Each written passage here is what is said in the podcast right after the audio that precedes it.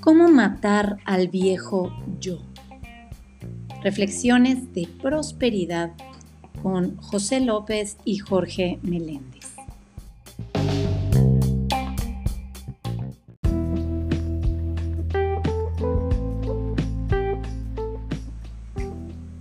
La prosperidad comienza en mi mano o en mi corazón. La envío como un barco de esperanza, de sanación y para su uso mayor, sabiendo que me bendice, así como al que lo recibe y al universo que nos rodea. Aproxímate a tu grandeza con asombro y no con miedo. Bienvenidos a otro servicio de reflexiones de prosperidad. Gracias nuevamente por sacarle tu tiempo. Nos sentimos honrados y privilegiados que hoy sábado, donde podrías estar haciendo mil cosas con tu familia, con tus amigos, en tu casa, estás sacando tiempo y nos honras con acompañarnos en este servicio de reflexiones de la prosperidad, cómo matar el viejo yo te, aprovecho este momento para que ahora mismo que estás conectado al servicio, invita a alguien, escribe a alguien en WhatsApp, mira, estoy en el servicio de prosperidad, únete a nosotros, invita a alguien ahora mismo. Y también quiero agradecer la recepción que tuvieron los tres blogs de Randy que compartimos en la semana pasada sobre la serie que estábamos trabajando de, de la escasez, de cómo crear riqueza en tu vida, cómo crear un plan de acción de prosperidad y cómo matar tu conciencia de escasez. La semana pasada que trabajamos con eso, la recepción que tuvimos, que tuvieron, ustedes compartieron muchísimo, así que muchísimas gracias. Entendemos que esos tres blogs aportan mucho a reforzar lo que estuvimos hablando en las últimas tres semanas. Y esta semana tenemos un tema y es no más escasez en tu vida. Y para realmente mirar el no tener más escasez en la vida, es bien importante primero definir qué es una conciencia de escasez. Porque muchas veces la escasez la miramos de una manera, la entendemos de una manera o creemos que es de una manera, pero a veces no nos damos cuenta como ya está ahí. Yo no sé si alguno de ustedes alguna vez han escuchado algo llamado la ceguera de taller. La ceguera de talleres, tú estás tan acostumbrado a operar en un taller de una manera y estás tan impuesto a ver las cosas de una manera que a veces no ves las cosas que te pueden producir un accidente o peligro porque estás impuesto a verlo de esa manera. Ya estás impuesto a ver eso. Entonces, como les voy a dar un ejemplo. Esto es algo que yo compré una vez en un viaje a Nueva York. Esto se puede decir que es ceguera de taller o yo no sé qué, pero miren, esta es una foto real tomada en los años 20, cuando los, los que estaban construyendo los rascacielos en Estados Unidos a 80, 90 pisos sobre el nivel del, del, del, del, suelo, ellos estaban ahí sin ningún tipo de casco, protección, sin arnés. Eso es ceguera taller, porque para ellos eso era como se ganaba la vida en ese momento. Y ahí estaban almorzando en ese momento encima de una estructura de hierro a quién sabe si era el piso 80 o 90 del Empire State Building o de las Torres Gemelas cuando la estaban construyendo. Entonces, esto muchas veces hacemos cosas y no nos damos cuenta de lo que ya está dentro de nosotros cuando lo estamos haciendo. Entonces, en esta primera parte, vamos a hablar un poquito primero sobre qué define una conciencia de escasez. Primero, es el programa con el que viene la computadora. Ejemplo, mucha gente hoy día se molesta que si tú compras un teléfono o compras un aparato, ya te está viniendo por default con Facebook, con ciertas aplicaciones que tú no quieres, porque ya hay unos acuerdos entre ciertas compañías, ciertas constructoras de teléfono, eh, con ciertas aplicaciones o ciertos eh, sistemas operativos que no quieren. Antes, ¿Qué fue lo que hizo tan poderoso Microsoft? Cuando tú comprabas una computadora, por default, las computadoras ya te venían con Office y eran PC.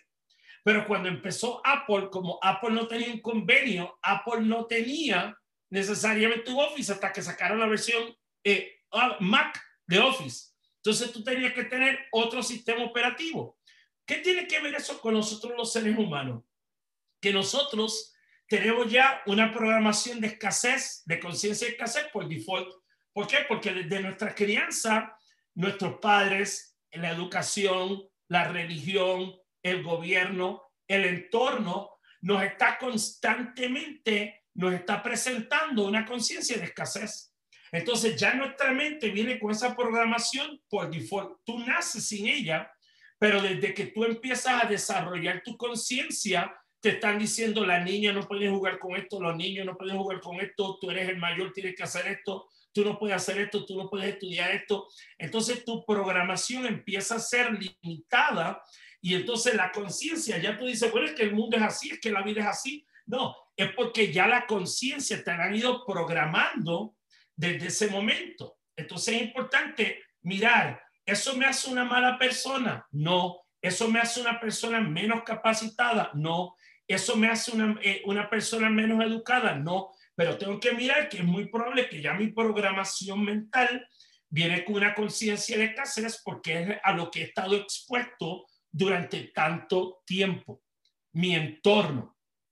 ¿Qué más define una conciencia de escasez? Que está basada en el miedo. Muchas veces tenemos el temor a perder es más grande que la creencia de obtener. Estamos mirando lo que no quiero perder, lo que puedo perder, lo que no quiero arriesgar versus lo que puedo ganar. Entonces, eso muchas veces me dice, ¿cuántas veces a veces te tarda o te cuesta tomar ciertas decisiones por el miedo a perder? No miro lo que puedo ganar. Cuando siempre estoy midiendo lo que pierdo versus lo que gano, entonces estoy mirándolo desde una conciencia basada en el miedo. Eso es otro indicador de que tengo una conciencia de escasez. Otra cosa, el tercer punto es cuando el dinero se impone a tu experiencia. Cuando, ah, no, es que no tengo, es que no puedo, es que eso cuesta, es que es esto. Cuando constantemente el dinero ha matizado tanto mi forma de pensar que ya el dinero es más importante que la experiencia que puedo tener. Y entonces si tengo o no tengo dinero, entonces es más importante que la experiencia que puedo tener. Siempre estoy buscando de alguna manera reprimir, oprimir, limitar, ahorrar que tener la experiencia que me merezco. Entonces todo ha sido basado en lo que tengo, lo que no tengo, lo que vale, lo que no vale, lo que puedo, lo que no puedo versus cómo sería tener la experiencia, no la creencia de carencia o lo que podría ser. ¿Cómo sería tener la experiencia? Y muchas veces el dinero ha matizado tanto en nuestra conciencia que entonces vivimos privándonos de tener la experiencia. Eh, ¿Por qué? Porque entonces estamos pensando en el dinero y no en la experiencia que queremos tener.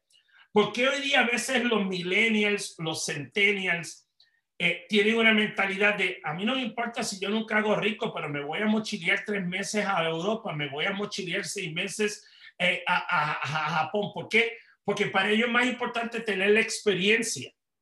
No digo que sea mejor o peor, pero simplemente algunos ya tienen una mentalidad, quiero tener la experiencia, no me importa si tengo el dinero o no. Y no me importa lo que tenga que pasar, pero quiero tener la experiencia. Eso también es un indicador de cómo estamos operando en nuestra conciencia, si es desde la escasez o desde la prosperidad.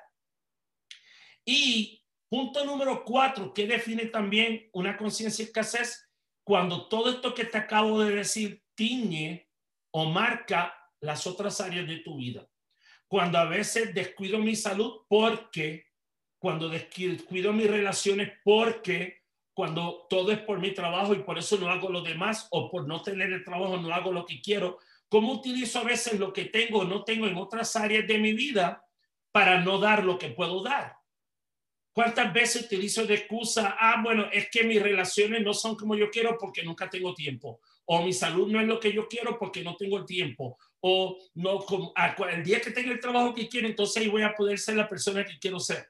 Como siempre estoy utilizando diferentes áreas de mi vida, lo que no tengo, para no ser quien puedo ser, no dar lo que puedo dar, no mostrar lo que puedo mostrar y no empezar a ser la mejor versión de mí.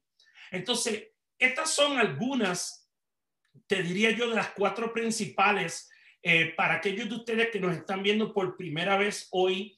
Este programa, este servicio de reflexiones de prosperidad nace porque un mentor que tenemos en común, José Paul y yo, que es Randy Gage, comenzó a principio de año un servicio que se llama un servicio de prosperidad, donde él está todas las semanas eh, compartiendo una lección totalmente basado en ofrendas de amor con la gente del mundo entero.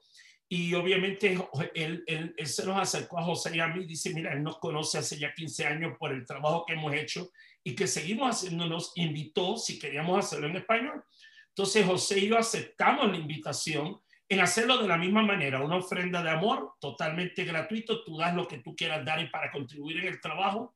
Hay muchas formas de contribuir, eso lo vamos a hablar más tarde, pero el punto es cómo podemos apoyar al mundo en desarrollar una conciencia de prosperidad, cómo podemos apoyar el mundo en trabajar en desarrollar una conciencia de lo que realmente somos, no de lo que nos han dicho que somos y no, nos, no lo que nos hemos creído, sino lo que realmente dentro de nuestra esencia vive. Entonces, hoy estamos hablando de este tema y esta primera parte me tocó definir lo que puede ser una conciencia escasez. Y mucho de esto también está basado en el libro nuevo de Randy Gates que se llama Renacer Radical o Radical Rebirth, que ya está disponible en inglés, lo puedes comprar en Estados Unidos y aquí también, esto Pablo te va a poner más tarde una liga donde lo puedes conseguir en español aquí están los cuatro puntos de lo que es una conciencia de escasez. Y ahora quiero dejarle a mi hermano, esto que siempre está aquí conmigo junto a Paula, que es la que está a cargo de los controles de todas estas láminas hermosas que ustedes ven, todo lo que son la página de Facebook, todo lo que tiene que ver con lo que ustedes ven toda la semana de las promociones, de, de, de, de los memes, todo lo que tiene que ver, Paula es la que se encarga de todo eso. Así que ahora quiero dejarte con la parte que tiene que ver con los precios que tú pagas o cómo te impacta esta conciencia de escasez en tu vida. Y ahí les dejo a José que les viene a hablar de los precios que tú pagas, cómo te impacta este tipo de conciencia de escasez en tu vida. Gracias, José. Gracias, mi hermano. Gracias, Paula, por tu apoyo incondicional y buenas tardes. Me encanta saludarlos a cada uno de ustedes hoy, sábado de Semana Santa. Tenemos un tiempo para, para compartir este tipo de espacios. Nuestro propósito final, el, propósito trascendente de este espacio es poder contribuir a la, a la expansión de la conciencia de prosperidad en nuestra sociedad, en nuestro planeta. Porque sabemos que si nosotros podemos hacer esa contribución, muchas personas pueden cambiar su conciencia de prosperidad. Lo más hermoso de estas enseñanzas es que no tenemos que seguir viviendo nuestra vida de la misma forma que la hemos vivido hasta este momento. Si nosotros estamos comprometidos y somos disciplinados, si estamos dispuestos a hacer el esfuerzo, si estamos dispuestos a pagar los precios, podemos transformar nuestra conciencia y transformando nuestra conciencia podemos transformar nuestra vida. Ese es el propósito, esa es la razón por la que hacemos esto. Y cada vez son, son más y más las personas que cobran conciencia, que como que despiertan de esa, de esa matriz, digamos, de, de, de, conciencia de escasez. Por eso hoy el tema es, es todos los días, todas las semanas cuando hacemos esto, siempre son temas considero muy relevantes, pero hoy especialmente, la, la humanidad está viviendo eh, sumergida en una conciencia de escasez. O sea, todas las, las, acciones, los estados de ánimo, las preocupaciones de las personas tienen que ver con una conciencia de límite, una conciencia de que hay poquito, de que no alcanza para todos, que, que, que, de preocupación, no sé qué va a pasar mañana.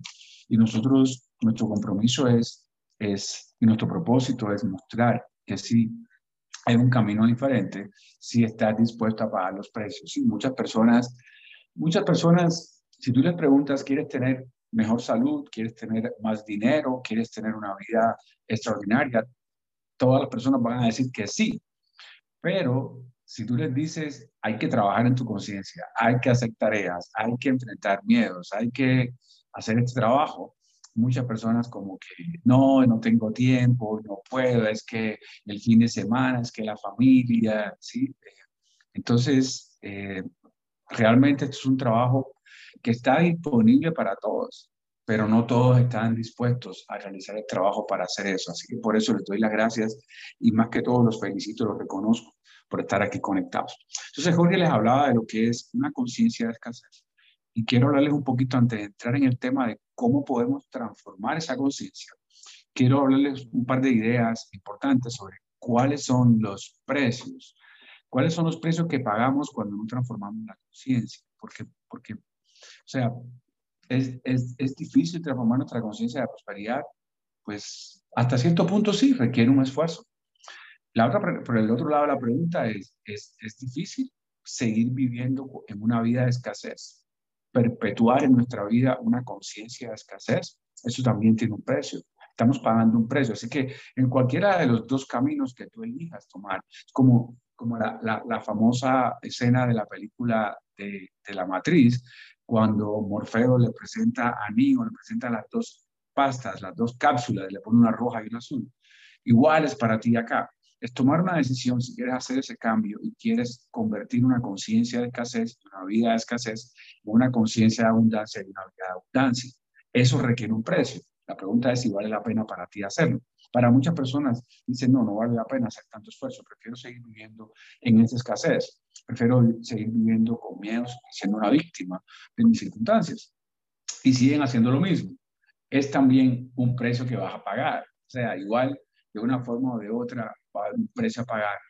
Eh, y, desafortunadamente muchas personas a veces prefieren seguir pagando el precio de la, de la, de la comodidad, aunque se quejan, aunque eh, no, no, les gusta vivir con escasez, aunque quisiera que fuera de esta manera, pero, pero prefieren hacer eso. ¿Cuáles son los precios? Entre muchos, pudimos eh, con Jorge conversando y con Randy ver básicamente dos grandes precios que tú pagas cuando tú no estás dispuesto a cambiar tu conciencia de, escasez, cuando tú permaneces viviendo en la conciencia de escasez. Y lo primero es que tu visión, cuando tú decides permanecer viviendo en una conciencia de escasez, tu visión va a seguir siendo una visión de escasez. Tu visión va a seguir siendo reducida, va a seguir siendo limitada. Y hay algunas personas que a veces me dicen, no, es que yo, yo, no, yo no entiendo eso de la visión, yo no tengo ninguna visión. Eh, sí, tú tienes una visión. Todos los seres humanos tienen una visión. Puede que sea una visión inconsciente, una visión no consciente o una visión consciente. Puede que sea una visión positiva o una visión negativa. Puede que sea una visión de escasez o una visión de prosperidad. Pero todos tenemos una visión. Y el gran riesgo, el gran precio a pagar por, por permanecer con una conciencia de escasez de seguir viviendo en escasez es continuar viviendo tu vida con una visión limitada, con una visión negativa, con una visión de imposibilidades en vez de una visión de posibilidades para tu vida. Ese es uno de los grandes precios que vas a pagar. No hay, en términos de conciencia, no hay neutralidad. Muchas veces las personas dicen, yo no soy próspero, pero tampoco soy pobre. yo no soy rico, pero tampoco soy pobre. Yo no soy eh, disciplinado, pero tampoco soy indisciplinado. Y tenemos como esta percepción de neutralidad, de que, de que no estoy tan mal. Y yo te quiero decir esto, si tú no estás viviendo, estás trabajando, estás construyendo tus sueños, estás construyendo escasez, estás, estás construyendo eh, pobreza en tu vida, no estás satisfaciendo todas las necesidades y todo el potencial que hay en tu vida. Entonces no existe neutralidad. O estás construyendo la vida que tú deseas o estás construyendo la vida que tú odias. Una de las dos cosas está ocurriendo. La neutralidad es una escasez. Y esa, y esa visión limitada es uno de los precios más grandes que pagamos. Sí, o sea, yo he tenido, la, he tenido la, el privilegio, se puede decir, aunque es una experiencia muy dolorosa, pero es un gran privilegio porque ha sido un gran aprendizaje para mí. He tenido la oportunidad en mi entrenamiento como coach de poder acompañar personas que están viviendo los últimos momentos de su vida, momentos ya de antes de su muerte, momentos de una enfermedad terminal que le quedan básicamente unos días y es parte de mi entrenamiento y el de muchos, el de muchos coaches, poder acompañar y hacer ese proceso y adivinen qué, qué escucho cada vez que, que, acompaño a una de estas personas. Es remordimientos por lo que no hice, por lo que no me atreví a hacer, por lo que dejé de hacer. Sí, no, no, no, escucho, no escucho realmente, eh, no escucho remordimientos por cosas que hice. Escucho remordimientos por cosas que no hice. Así que aquí hay una, un gran aprendizaje para cada uno de nosotros, ¿verdad? Es, es vivir una visión limitada. Y el segundo, el segundo gran precio que pagamos con esta conciencia de escasez es que vivimos una vida todo el tiempo cumpliendo las profecías que, que, declaramos. O sea, vivimos todo el tiempo perpetuando esa conciencia de escasez. Vivimos todo el tiempo eh, haciendo que las cosas sean exactamente como nosotros, como nosotros pensamos, como nosotros sentimos que sean. Si cada vez que cada vez que, visualizamos, cada vez que experimentamos, cada vez que tenemos una emoción relacionada con la prosperidad o con la abundancia, estamos llenando nuestra vida de expectativas. Y la pregunta es si tienes expectativas positivas o expectativas negativas. Tienes expectativas de qué es lo que va a ocurrir en tu vida en un sentido u otro. Entonces, si tú estás trabajando desde una, desde una conciencia de escasez, todo el tiempo vamos a estar creando una expectativa de cosas negativas. Es como la gente que dice, eso bueno no van tanto. Eh, tanto va el cántaro la fuente hasta que se, hasta que se rompe. Eh, eh, ah, eso no es bueno arriesgarse porque al final del día todos, sé qué, todos vamos para el mismo hueco, al final del día todos nos vamos a morir. O sea, todos están, muchas veces estas personas que tienen esa conciencia de escasez están todo el tiempo repitiendo ese tipo de afirmaciones y teniendo una serie de expectativas negativas. Y adivina, si tú esperas que pase algo negativo, adivina qué va a pasar.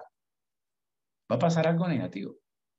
Si tú dices, es que todas las personas son tal, cosa, defines, caracterizas, generalizas tus ideas y tienes una expectativa de cosas negativas, eso es lo que vas a estar atrayendo, lo que vas a estar creando en tu vida. De lo contrario, si tienes una expectativa de que ocurran cosas positivas en tu vida, decir yo estoy creando una visión poderosa, voy a traer a mi vida recursos, circunstancias, personas que van a permitirme apalancar esa visión, que, me van a permitir crecer, que me van a permitir experimentar la vida que yo deseo. Si esa es tu expectativa, si tú te levantas por la mañana y dices, otro día más, adivina qué va a pasar durante todo tu día, otro día más, ¿sí? Y conscientemente tú no quieres vivir una vida de otro día más. Conscientemente tú quisieras decir, wow, estoy despierto, otro día más de bendiciones, otro día más de aprendizaje. Qué grandeza la que estoy creando. Gracias Dios por lo que estoy viviendo. Estoy abierto y receptivo a que hoy ocurran cosas grandes en mi vida. Estoy dispuesto a hacer lo que sea necesario para hacer que esas cosas ocurran en mi vida. Si tú te levantas de la cama con esa actitud, con esa perspectiva, con esa expectativa, adivina qué va a ocurrir van a ocurrir cosas buenas, vas a tener una predisposición. No quiere decir que no llueva, no, puede, quiere decir que no ocurra un terremoto, aquellos que están allá en México que, que, tiembla tanto. No quiere decir que no se enferme un familiar, no quiere decir que un amigo no le infecte el COVID. Esas cosas van a ocurrir, pero tu manera de reaccionar a esas situaciones va a ser completamente diferente. El enfoque va a ser diferente y cuando tú esperas que ocurra algo diferente, pues obviamente es lo que va a ocurrir en tu vida. Entonces, esos dos puntos son fundamentales, son los grandes precios que pagamos por elegir, consciente o inconscientemente, elegir continuar viviendo con una conciencia de escasez. Bien, tome nota de eso, reflexiona sobre eso y puedes quedarte con la pregunta, ¿cuáles son los precios que estoy pagando por vivir en una conciencia de escasez? Esos son los dos grandes precios. Es posible que tú encuentres otros que estás pagando por hacer eso. Ahora, bueno, ahora entonces vamos a ir a analizar un poco qué es lo que genera esa, esa, ese estado de conciencia. Vamos a ver algunas ideas, algunas, algunos tips, como dicen, para, para empezar a cambiar eso, para empezar a crear una, una conciencia de abundancia, eh, dejar atrás esa conciencia de escasez y crear una, una conciencia de abundancia. Voy a invitar a mi amigo Jorge a que hagamos esto alternadamente, vayamos, vayamos comentando entre los dos cuáles son estas, estas, estas creencias que debemos cambiar. Muchas gracias, José. Eh, y fíjense, les voy a compartir, como dice el americano, full disclosure o relevancia o revelar totalmente. Esta primera que dice creencias de no merecer, esto ha sido una que yo he tenido que trabajar profundamente en estos últimos años y especialmente en este último año. Y te voy a decir, típicamente primero, ¿de dónde vienen las creencias de no merecer? Son usualmente de carácter o familiar o religioso. Vienen de nuestra familia, de la religión, de muchos de los gremios o los grupos a los que hemos pertenecido. Randy dice, y esto para mí es una, una frase muy poderosa, dice, tú no obtienes la prosperidad que mereces, sino que generas la prosperidad que tú crees que mereces. Eso es bien importante. Muchas veces creemos que esto, ah, es que yo me merezco esto. No, tú, tú crees que mereces o no mereces cierta cantidad de prosperidad. Y el problema es que tú vas a generar la prosperidad que tú crees que mereces. Entonces, ¿por qué les decía que esto es algo que yo he estado trabajando? Porque no es lo mismo cuando tú trabajas para alguien o alguien le pone precio a tu trabajo que cuando tú trabajas para ti y tú le pones precio a tu trabajo. Porque cuando alguien, cuando tú trabajas para alguien o alguien le pone precio a tu trabajo, tú puedes quejarte de tu salario, tú puedes quejarte de tus ingresos, pero tú dices, bueno, pero eso es lo que me pagan. Eso es lo que yo valgo en el mercado. Y, y de alguna manera, entonces ya tú piensas, esto es lo que yo merezco pero en ningún momento estoy trabajando qué es lo que realmente yo merezco. Y cuando tú empiezas a trabajar por tu cuenta o quieres abrir un segundo negocio, o en mi caso, donde yo durante veintipico de años como un facilitador de talleres de crecimiento personal, esto obviamente agradecido de que, o sea, un, entrenador dentro de la rama de lo que yo hacía, si lo mira, bien pagado en muchas cosas pero es un valor que está determinado por tu experiencia, está determinado por el mercado mismo. Y ya tú bien sabes que cuando tu valor está determinado por el mercado, pasa una de tres cosas. O vives de acuerdo a eso, o en algún momento tú no quieres vivir de acuerdo a eso, o estás en una resistencia a eso. Y entonces constantemente hay una lucha entre pues entonces me conformo con lo que el medio me da y quiero exprimirlo lo más que pueda. La mentalidad de yo puedo generar riqueza de un trabajo normal si no hago que el dinero trabaje para mí, si yo sigo trabajando para hacer dinero. Si no cambio esa mentalidad, en algún momento voy a chocar, porque entonces requiere de mi servicio hacerlo. Entonces, en estos últimos dos años, para mí, trabajar esta creencia de merecer ha sido fundamental porque he tenido que mirar, ok, porque yo pude haber estado 20 años trabajando como coach, cómodo, ganando buen dinero, pero era, era fácil de que el mercado determinara mi precio. Ahora que yo puedo ponerle un valor a mi trabajo, ¿cuánto todavía sigue impactando lo que creo que vale mi trabajo comparativamente con lo que hacía? ¿Qué realmente son mis talentos y habilidades que yo puedo desarrollar a niveles que nunca me había dado cuenta? Entonces, eso para mí ha sido tener que trabajar de una manera muy fuerte qué es lo que yo merezco. ¿Qué es lo que yo he creído que merezco? ¿Y cómo tengo que empezar a trabajar con esas creencias religiosas de familia, del gobierno, de todo lo que está, ha sido parte del entorno de la educación, para realmente mirar qué es lo que yo merezco y qué es lo que yo creía que merecía. Y eso ha sido un encuentro cercano del primer tipo con muchas creencias que no me gustan, feas, pequeñas, limitantes. Y algunas me asustan. Sí, algunas me asustan. Como dicen en Colombia, me da el cagazo. Y sí, ha, ha tenido que enfrentar eso. Entonces, Simplemente porque hoy tú estés bien pagado en un trabajo y tú seas agradecido, eso no quiere decir que eso es lo que tú vales. Eso simplemente dice que ese es tu valor en el mercado. Alguien determinó ese valor. Ahora, ¿cómo sería empezar a mirar realmente lo que yo valgo y lo que yo puedo determinar que es mi valor? Eso puede ser un ejercicio muy revelador en tu vida. Vamos ahora con la segunda, porque la segunda va de la mano con la primera, porque cuando miras más abajo del no merecer, te vas a dar cuenta que hay algo más, un poquito más doloroso. Y voy a dejar que José entre, porque si no, olvídate, aquí me quedo yo. Dale, José. Sí, interrelacionada con esta primera, que es tan, tan importante, es la segunda es la baja autoestima o la percepción que tú tienes de ti mismo. Y para algunas personas se pueden como confundir un poco, porque automerecimiento, autoestima no es lo mismo. Pues se parecen mucho, son como, están como interconectados, pero eh, si bien la, la, forma en la que yo lo veo es, o la que lo vemos es el automerecimiento muchas veces o la mayoría del tiempo viene, viene formateado, vamos a decir así, viene programado de fuentes externas generalmente, tiene que ver con tu crianza, con el lugar donde tú creciste, con los programas que tú heredaste de tu familia, lo que tú escuchabas decir a tus papás, a tus mamás, a tu mamá, perdón, a tu mamá, a tu papá, a tus primos, al cura de la iglesia, a las figuras de, de poder, las personas de influencia en tu vida. También la religión en la que tú te criaste, los principios que tú heredaste de esa religión.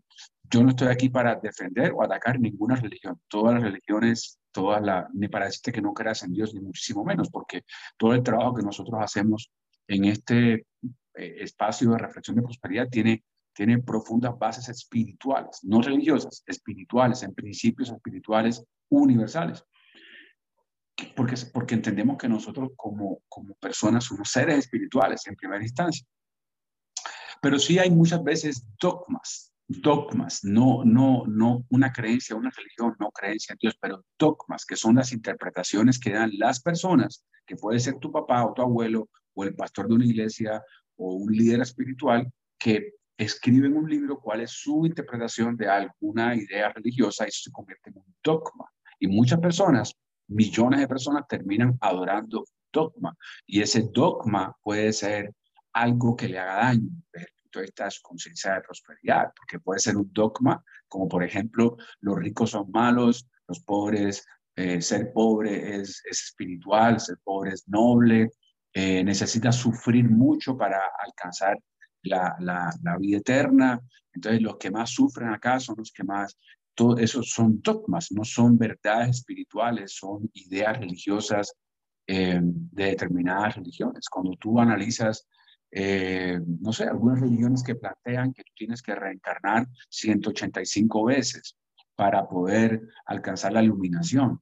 Eh, y si tú crees eso, y si tú crees, si tú pierdes como un poco la visión, el foco realmente de lo que enseña el concepto del karma, que son las consecuencias de nuestras acciones, y te enfocas en una cosa literal de que hay que vivir 180 vidas para, entonces en esta vida no importa que sea un mosquito, en la otra vida no importa que sea un elefante, y eso, pues digamos que desde el punto de vista de religión es respetable la idea, pero si tú la analizas, son ideas que están contribuyendo a una conciencia de escasez, porque entonces yo no merezco absolutamente nada en esta vida, porque esta vida yo la nací para vivir como un leproso o como un tarado o como una persona con, con problemas emocionales, o es que yo soy así, o es que nací de esa manera, o es que Dios me hizo de esa manera. Es uno de los dogmas religiosos más profundos, más arraigados en la conciencia colectiva. Es que yo soy tímido, es que yo soy extrovertido, es que yo soy eh, mal geniado, es que Dios me hizo así. No, como decía mi abuelita, paz descanse, no metan a Dios en eso.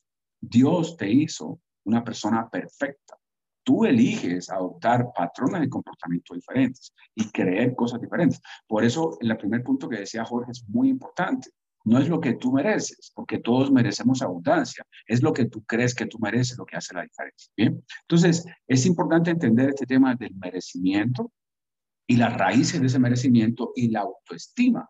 Porque la autoestima, si el merecimiento tiene que ver un poco con el tema externo, como la influencia del medio, de la programación externa, la parte de la autoestima tiene que ver un poco como con tu interpretación de esas circunstancias. Es como la autopercepción que tú tienes de ti mismo. Tú puedes tener una familia sumamente amorosa, donde te crían con apoyo, con, una, con una base de, de merecimiento como persona, pero tú eliges sentir que eres una persona que no mereces nada o que, tiene una, o que no vales nada o que no eres capaz.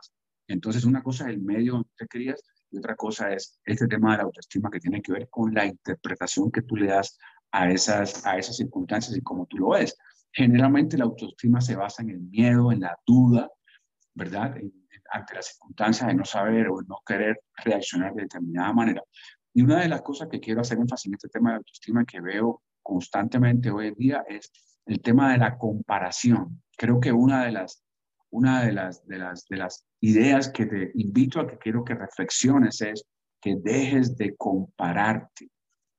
Sí, o sea, el 95% de las acciones que tomamos socialmente hablando, es basado en lo que dirán los demás, en lucir bien ante los demás, en hacer algo mejor que el otro, compararme con otra persona.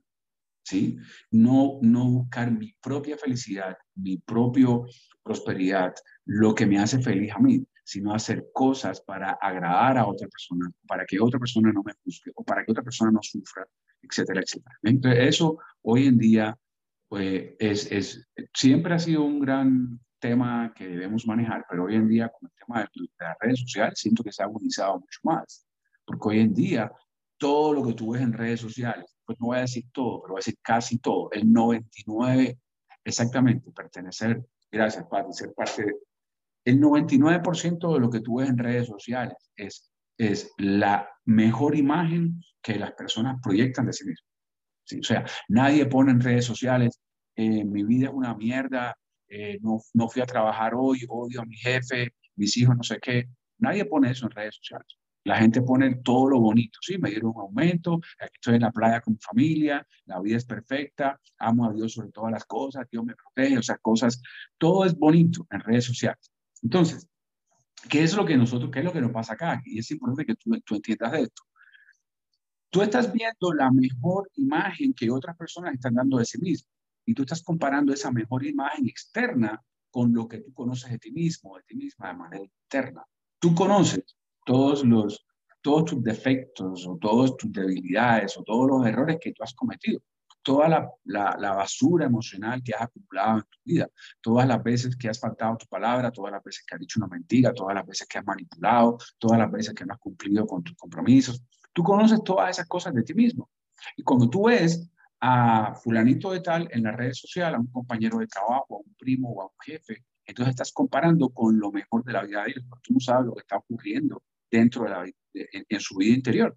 Por eso muchas veces cuando nos enteramos de un artista famoso, un deportista famoso, un eh, político famoso, un líder espiritual famoso, ¿sí? que tenía una familia perfecta, no sé qué, termina destapándose el hecho de que era drogadicto, que estaba robando dinero, lo que sea. ¡Ah!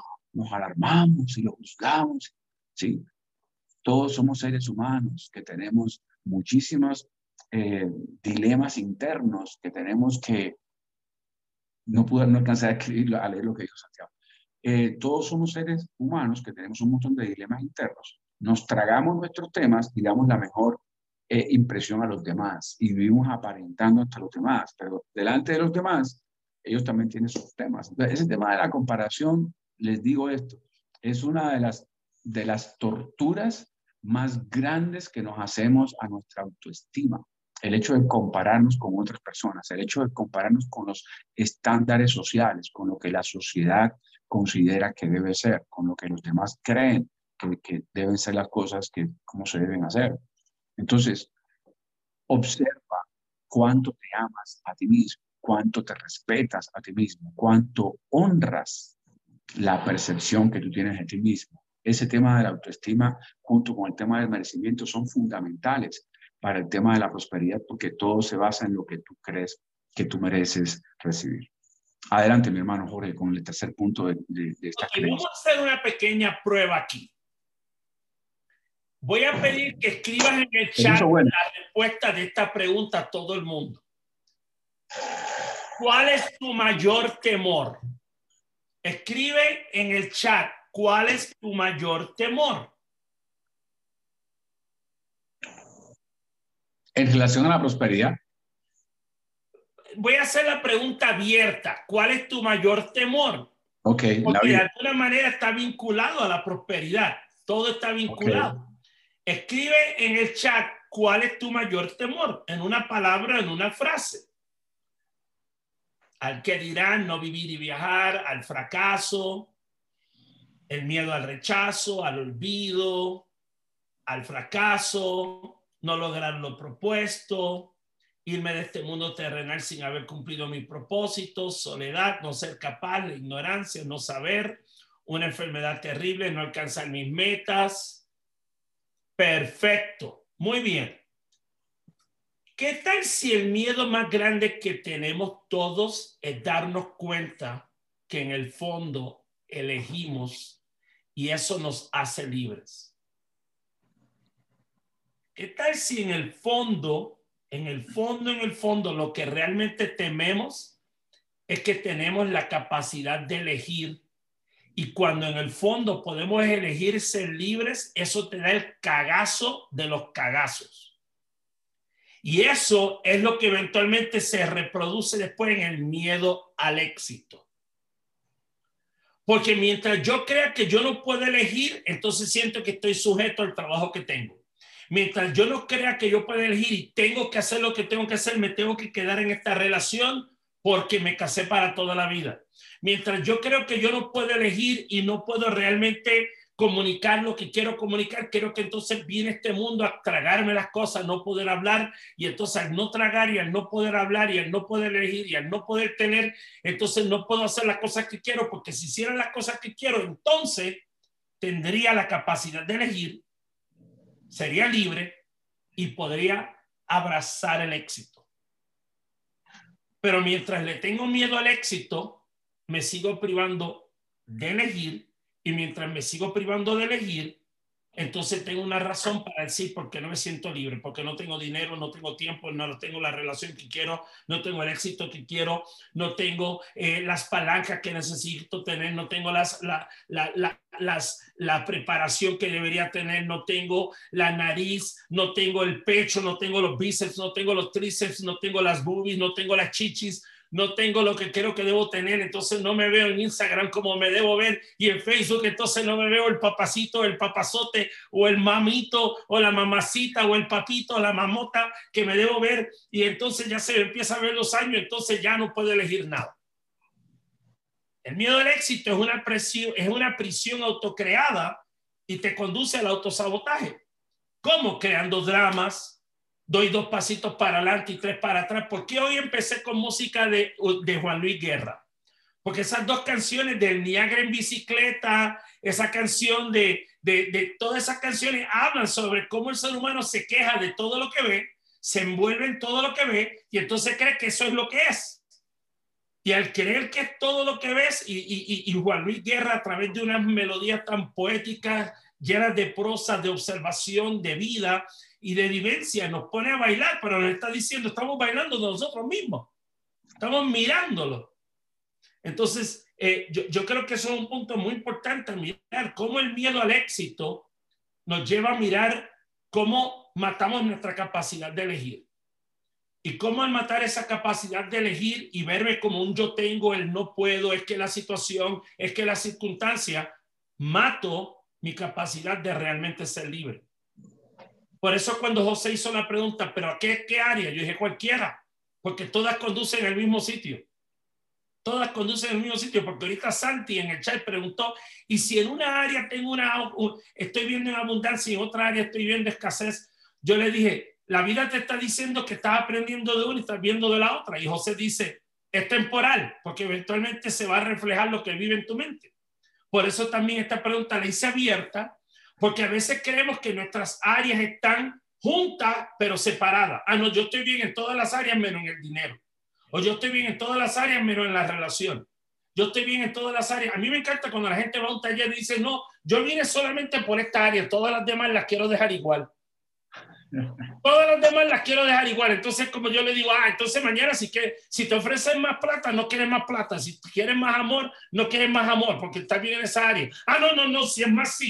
No, no, no, o sea, eh, eh, no quiero decir la palabra grosera, pero, o sea, somos tan convenencieros que entonces solamente queremos lo que nos conviene, que nos sume, pero no que me quite el control o, o el cascarón que estoy usando para proteger, porque aquí es donde viene el punto que va de la mano con este que José lo va a presentar. Así que el miedo al éxito no es el miedo al fracaso, es el miedo al éxito, porque el éxito nos va a permitir elegir nos va a permitir ver la libertad. ¿Cuántas veces tú sabes que no debes quedarte en un trabajo, en una relación, en un negocio, en lo que sea, pero tú dices, no sé cómo salir de esto, no sé qué, cómo desprenderme de esto, porque puedes salir a la libertad, pero dice, no, me gusta el drama. Prefiero seguir escribiendo la próxima novela de Radio Cadena Caracol o de Televisa, o de TV Azteca, o de Telemundo, quiero seguir escribiendo drama y novela y no escribir otra trama. Último tema ahora, José, para ti. O de CNN, que últimamente está, todo es drama. Listo. Vamos a la última, a la cuarta. Son como cuatro ideas que les queremos dejar, que son más, y vamos a ir analizando otras ideas más en siguientes espacios, pero por ahora dejo con esta cuarta, idea. Para mí como coach es una de las es una de las, de, las, de las razones por las que veo más personas estar en un tema de escasez en su vida. Y es prioridades mal enfocadas o confusión de prioridades o no saber a ciencia cierta qué es lo que carajo quieres para tu vida. Entonces, Randy lo puso muy bonito. Prioridades mal enfocadas, pero para mí es mucho más que eso, porque veo tantas personas viviendo una vida de escasez, porque realmente no saben qué quieren. Están, piensan que la abundancia es tener dinero. Entonces, como la abundancia es tener dinero, se enfocan en ganar mucho dinero. Y entonces, eh, todos hemos escuchado, como decíamos la semana pasada o hace dos semanas atrás, hemos escuchado historias de las personas que, que quieren acumular miserablemente cosas en vez de disfrutar su prosperidad. Sí, que están como, como, como ahorrando dinero, como padeciendo hasta necesidades, aguantando hambre, porque necesitan tener un incentivo de seguridad que está dado por, su, por, su, eh, por el dinero que tienen, que tienen acumulado. Pero es que ese, ese ejemplo es muy evidente porque todos conocemos esas historias, ¿verdad? El, indigente que murió y encontraron 500 mil dólares escondidos. En no todos escuchamos esas historias. El tío, el tío pobre que murió, no sé qué, y debajo de la cama, debajo del colchón tenía lingotes de oro que había. Todos escuchamos esas historias, pero miren, eso aplica a todas las áreas de nuestra vida. Muchas veces en nuestro trabajo, en nuestra profesión, en nuestra familia, en nuestra pareja, nuestros negocios, no tenemos claridad de nuestras prioridades. Una de las cosas que yo hago eh, Jorge también y otras personas que están acá, es, es, coaching ejecutivo, es ayudar a personas, ya sean empresarios o sean dueños de empresa o puede que sean gerentes de una empresa, ayudarles a diseñar estrategias de crecimiento para su empresa. Y muchas veces, eh, si son 10 sesiones, hay veces que estamos 3 y 4 sesiones ayudando a esta persona a que identifique qué es lo que realmente quiere porque están tan llenos de confusión y de cosas y de, necesidades emocionales y de querer impresionar al top management de la compañía, de querer lucir bien delante de su esposo y querer lucir bien con su papá y honrar la memoria de su abuelo y hacer esto y hacer lo otro y no saben exactamente qué quieren hacer. Personas, por ejemplo, que, tienen, que están haciendo un negocio, entonces el objetivo, yo le pregunto, ¿y cuál es el objetivo de tu negocio? Algunos de ustedes acá sé que hacen network marketing y una de las conversaciones que tengo muchas veces con las personas en network marketing es, ¿por qué estás haciendo el negocio? ¿Cuál es la razón por la que estás haciendo esto? Eh, porque quiero ganar dinero, pero es que las acciones que estás tomando no es para ganar dinero, las acciones que estás tomando para hacer otra cosa, es para recibir reconocimiento, es para ayudar a los demás, para hacer estas otras cosas relacionadas con el negocio, pero de pronto el objetivo del negocio no te lo estás dejando a un lado. Ah, sí, claro, ahora me doy cuenta. O sea, no sabemos exactamente qué queremos. ¿Para qué quieres una relación de pareja? No, es que yo quiero una relación de pareja, estar cogidos de la mano cuando seamos viejitos no sé qué, no sé cuánto. Esa, esa relación de pareja que te vendió Hollywood, que te vendió Out of Africa, la película que era de, de Robert Redford y, ¿cómo se llama esta vieja? Y Meryl Streep. ¿Sí? O sea, la relación de pareja, el objetivo de una relación de pareja es crecer y aprender juntos, no es acompañarte es entretener. Ese no es el objetivo de la relación pareja. Si quieres eso, busca tres amigas que te complazcan y te, y te ayuden, ¿verdad? A veces cuando habla, cuando establezco un proceso de coaching con una persona, le pregunto cuál es el objetivo tuyo con esta mentoría, con este coaching. Eh, no, que me motive, que me enfoque, no, va a buscar a otra persona que haga eso. Yo no sé hacer eso. Yo sé ayudarte a que tú descubras cuál es, lo que te está frenando y crees una mejor versión de ti mismo. Pero si tú necesitas una persona que te motive, mírate un video de motivación, o léete un libro de, algunos autores que escriben cosas de motivación, alguna cosa, pero yo no estoy aquí para motivarte, yo no estoy aquí para descifrar el, el, el, el, engranaje de tu vida. Esa es tu tarea. Yo estoy aquí para ayudarte a que tú crezcas en ese proceso y a que tú crees una mejor visión de ti mismo. Entonces, muchachos, definan exactamente qué es lo que ustedes quieren para su vida. Tengan claridad, porque en la coherencia está la abundancia. Cuando uno cuando no sabemos qué queremos, somos incoherentes entre lo que sentimos, lo que queremos, lo que soñamos, lo que anhelamos. Entonces no tenemos, o sea, nos llenamos de toda esta imagen externa que nos llega en las redes sociales, aquí y allá, y, no, y terminamos por no, por no eh, realmente perdernos en ese, en ese proceso de no saber exactamente quiénes somos y qué queremos hacer con nuestra vida. Así que la mezcla, la confusión de las prioridades es un elemento fundamental para eliminar esa conciencia de escasez y realmente ir por una conciencia de prosperidad. Una persona que está desarrollando, expandiendo su conciencia de prosperidad, sabe exactamente qué quiere. Quiero la mejor autoestima, quiero eh, ayudar a muchas personas, quiero ganar mucho dinero, quiero tener una buena salud, quiero, quiero, quiero, quiero, con claridad sobre cuáles son esas metas. Bien, esas son las cuatro ideas y no sé si, Jorge, si, si quieres añadir algo más. no, está perfecto. Ahora vamos a las tareas de la próxima vamos semana. A las tareas. Todas las semanas tenemos tareas. Anoten esta porque estas cuando yo las hice fueron sumamente reveladoras. Primero, esto que está subiendo Paula fueron las cuatro cosas que acabamos de tocar, que es lo que genera una conciencia de escasez, creencias de no merecer, baja autoestima, miedo al éxito y prioridades mal enfocadas. ¿Cuáles son las tareas para la próxima semana? Te vas a sentar una hora sin dispositivos y vas a reflexionar esta pregunta, a ver qué te llega del éter, del más allá, de la inspiración divina. La pregunta es, ¿creo que realmente merezco?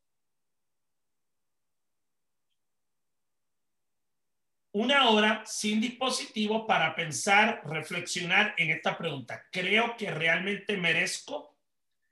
Segundo, vas a evaluar tu autoestima. Y tu autoestima, ¿qué vas a utilizar para evaluarla? Mi visión es positiva, neutral o negativa. Ahora, ten cuidado con dos cosas. Cuando a veces oímos la palabra visión, nos vamos al futuro. Ah, no, yo quiero que mi vida sea abundante. Yo quiero que mi vida sea positiva, de salud. No, no, no, no tu visión hoy está siendo reflejada en tus acciones y sobre todo en tus resultados. Y si tú miras tu vida hoy, quiere decir que hoy mi vida está reflejando lo que ha sido mi visión en los últimos tres o cinco años. Y si yo miro hoy mi vida, mi experiencia de mi vida, cómo me siento, lo que estoy viviendo en mis relaciones, mi salud, mi bienestar, mi crecimiento, mi economía, estoy viviendo una visión positiva neutral o negativa. Evalúala. Ahora, basado en los resultados de esas primeras dos preguntas, redefine tu programa de autodesarrollo diario. ¿Qué, libro, ¿Qué libros tal vez debería empezar a leer que no estoy leyendo? ¿Qué podcast, qué audio debería empezar a escuchar y tal vez agregar o cambiar algunos podcasts? ¿Qué blogs estoy leyendo o no estoy leyendo que deberías considerar leer? ¿Qué videos? Un ejemplo, Randy ha dicho esto, eh, una de las cosas que Randy a veces nos sugiere y él sugiere a la gente es decir, mira, entra a mi canal de YouTube y mira un video diferente por 60 días, aplícalo y en 60 días vas a ver una transformación. Yo te puedo decir nada más, en este caso nosotros ya llevamos como alrededor de unos no sé, unos 12, 13, 12 servicios. Vuelve a mirar todos estos servicios que has visto, todos estos servicios que me he hecho, míralos y mira a cómo los estoy aplicando. Y vas a ver cómo tengo que redefinir mi programa de autodesarrollo diario. Y luego hay un concepto que Randy llama el lunes del millón de dólares. Y el lunes del millón de dólares es mirar, ok, ¿cómo yo me podría dar un gusto con cinco extravagancias? Y eso puede ser esto de, decir, ok, me voy a dar un día de spa que no, nunca me he dado o no me doy y darme un día de spa. Puede ser, algunos decir, Jorge, pero si no tengo dinero, yo también estuve en esa disyuntiva y sé lo que a veces no tener. ¿Cómo sería tal vez si estás cerca de la playa, caminar dos horas por la playa y apreciar el mar, la playa, mirarlo de otra manera. Puede ser también sentarte y darte una cena. Es simplemente tomarte un día y darte gustos a ti. No es tanto del monto del dinero que inviertes, sino cómo realmente es un día decir, este día es para mí. Y no mirarlo desde el egoísmo, no sentirme culpable o la pena que estoy haciendo, no. ¿Cómo me estoy nutriendo porque me estoy dando a mí? Así que más allá de mirar el monto, mira lo que realmente el mensaje que te envía a ti con respecto a tu autoestima, el miedo al éxito, mirar prioridades, realmente mirar todo lo que hemos estado hablando hoy el tema de la próxima semana, un tema espectacular, el lado mental del dinero. Vamos a mirar el lado mental del dinero. Entonces, eso es en términos de las tareas para la próxima semana el tema. Ahora José viene con la parte de la ofrenda de amor de esta semana. Así que José, todo tuyo. Claro que sí. Quiero insistir ante hacer la, la oración del, de la ofrenda de, de la ofrenda de amor. Quiero insistir en este tema de las tareas. Ustedes observan estas tareas, no sé si Pablo la tiene puesta todavía. Todas estas tareas están enfocadas en apoyarte a expandir tu conciencia de abundancia. ¿Basado en qué? En expandir tu conciencia de automerecimiento y tu conciencia de autoestima. Si tú dices, voy a darme un día de spa, voy a darme un día de, lunes, él, le llama lunes, pero puede ser un miércoles, puede ser un sábado, ¿no? Voy a darme un día de, voy a ir a comer en un restaurante, voy a hacer tal cosa, voy a hacer algo que nunca hago, voy a caminar o voy a pasar tiempo con mi familia. Y la idea que viene a tu mente es, pero no tengo dinero, pero no tengo tiempo, pero ¿será que yo utilizo la plata para hacer eso cuando tengo que pagar tal cosa? Todas esas ideas ahí es donde está el ejercicio, que autoobserves, porque no se trata tampoco de que cojas dinero que no tienes y, hagas algo que no te disfrutes y que realmente estés eh, de mal humor o que estés haciendo algo en contra de tu propia voluntad, sino que autoobserves cómo estás reaccionando con estos temas. Realmente sientes que mereces ese espacio, estar acostado una, en un césped durante una hora mirando al cielo o jugar con tu hijo o ponerte a leer un libro. Eh, hay momentos en mi vida, hay momentos en mi vida, a mí me encanta la lectura, quizás una de las cosas que más disfruto en mi vida. Y hay momentos en mi vida en que yo no tenía tiempo para leer. Y, hacer esta tarea significaba tirarme tres horas en un sofá, apagar todo y ponerme a leer un libro. Ese era el, mejor regalo que me podía hacer, porque tenía 10, 12, 15 libros que me había comprado y que los tenía acumulados y creía que no tenía el tiempo no sentía el merecimiento de tener que cumplir con los clientes, tener que cumplir con la familia, tener que cumplir con estas cosas y no tenía tiempo para mí. Entonces observa muy bien los ejercicios. No se trata de actuar mecánicamente, automáticamente. Lo que queremos con estos ejercicios es sacarte del piloto automático, que tú observes cómo te relacionas, cómo te relacionas con, con, con lo que tú mereces realmente en tu vida. ¿Listo? Entonces, nosotros, como decía Jorge, hacemos este, este servicio, este espacio de reflexión, lo hacemos totalmente gratuito. Hacemos una ofrenda de amor. Aquellas personas que sienten en su corazón dar una ofrenda de gratitud porque sienten que esto les genera valor, tenemos un link donde pueden hacer esto. No es una condición, nuestro, nuestra misión es llevar conciencia de prosperidad a todo el planeta. Y con todo amor, lo vamos a hacer con tu apoyo y sin tu apoyo. Ojalá que te sientas inspirado, inspirada a ser parte de esta comunidad y apoyar esta comunidad. Puedes apoyarla con dinero, Puedes apoyarla con un dólar, con cinco dólares, con 500 mil dólares, como tú quieras, o puedes apoyarla sencillamente con tu tiempo, con tu disposición. Hay muchas cosas que queremos hacer y, y, necesitamos brazos, personas que puedan colaborar.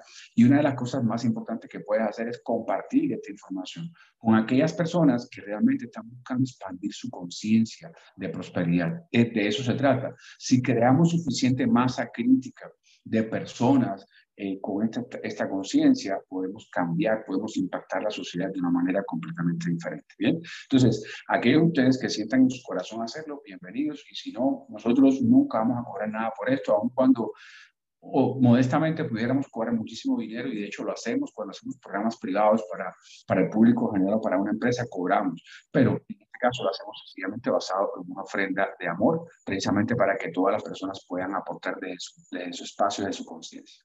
Ahí pueden hacer la, la, la, la donación y eh, si quiero quiero es repetir nuestra oración o nuestra afirmación que tiene que ver con la ofrenda, en la cual queremos bendecir cualquier acto de dar que tú estés haciendo en tu vida, cualquier, sea dinero, sea un abrazo, sea un beso, sea una palabra, sea un mensaje que tú estés dando, debes hacerlo honrando la ley de dar y recibir, porque aquello que tú das regresa a ti multiplicado. ¿Listo? Entonces, desde ese espacio queremos eh, repetir esta ofrenda. Si lo sientes en tu corazón, te pido que pongas las, las manos en tu pecho, en tu corazón y repitamos junto esta oración. Dice, la prosperidad comienza sosteniendo esta ofrenda en mi mano o en mi corazón. La ofrenda puede ser dinero, puede ser tiempo, puede ser compromiso, puede ser tu expansión de conciencia. Es la mejor ofrenda que puedes hacer. Sosteniendo esta ofrenda en mi mano, en mi corazón, la envío como un barco de esperanza, de sanación y para su uso mayor, sabiendo que me bendice, así como bendice a aquel que la recibe y al universo que nos lo. Amén. Gracias Dios. Muy bien, y vamos a prepararnos ya para el cierre. Como siempre, tenemos una afirmación de cierre eh, que siempre damos antes de poner nuestra canción para cerrar el servicio. voy a pedirle a Paula que nos ponga ya la afirmación de cierre para todos. Es una afirmación que nosotros, de la misma manera que usamos la afirmación para bendecir nuestra ofrenda, también lo hacemos para bendecir el servicio, nuestras vidas y la de todos los que nos rodean. Y con las manos en el corazón, te pido que repitas desde lo profundo de tu corazón al mundo. Celebramos esta verdad tenemos prosperidad porque elegimos aceptarla. Circulamos la prosperidad con alegría, amor y con gratitud. Nos convertimos en prosperidad porque vivimos de manera generosa diariamente. La prosperidad nos rodea en todo este vasto universo porque sabemos que comienza con nosotros. Amén, amén, amén, amén. También quiero agradecerles a todos por sacarle su tiempo hoy en este fin de semana de la Semana Mayor, que muchos están celebrando su Semana Santa, tiempo de vacaciones con su familia, donde quiera que estén. Nuevamente, gracias. Te pedimos que corra la voz, que riegues este servicio con toda la gente. Aquellos que preguntaron, tenemos un canal de YouTube donde ya todos los domingos, lunes, ya ponemos el servicio de la semana y un canal de Spotify donde subimos un podcast que lo puedes escuchar mientras haces ejercicio, camina, medita te sirven de bien. Así que gracias a todos por estar con nosotros.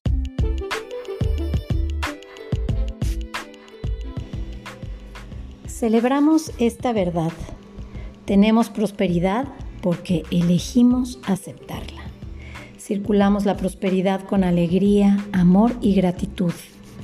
Nos convertimos en prosperidad porque vivimos de manera generosa diariamente. La prosperidad nos rodea en todo este vasto universo porque sabemos que comienza con nosotros.